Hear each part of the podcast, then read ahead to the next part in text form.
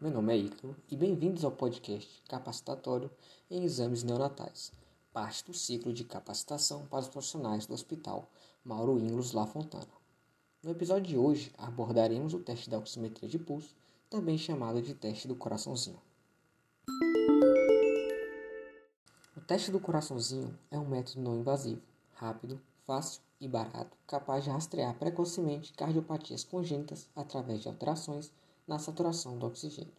As cardiopatias congênitas são alterações nas estruturas dos grandes vasos e do coração devido a um desenvolvimento embrionário anormal.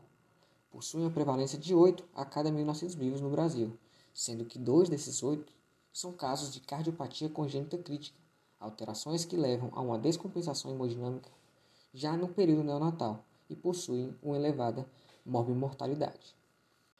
Para isso, é importante a triagem através do teste da oximetria de pulso, através de um aparelho chamado oxímetro.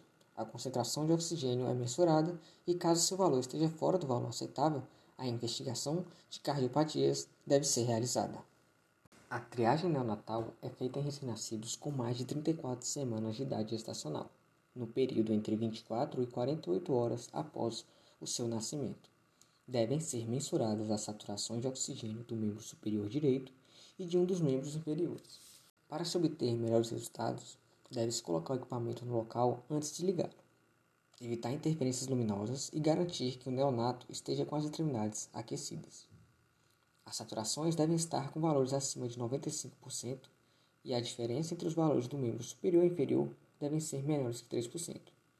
Caso os valores estejam alterados, é necessário repetir a oximetria em uma hora para descartar falsos positivos. Mantendo a alteração, deve-se realizar um ecocardiograma para investigar uma possível cardiopatia. Esse foi nosso episódio sobre a oximetria de pulso. Espero que tenham gostado e aprendido um pouco mais sobre a importância desse teste tão fácil e útil na neonatologia. Nos vemos na próxima.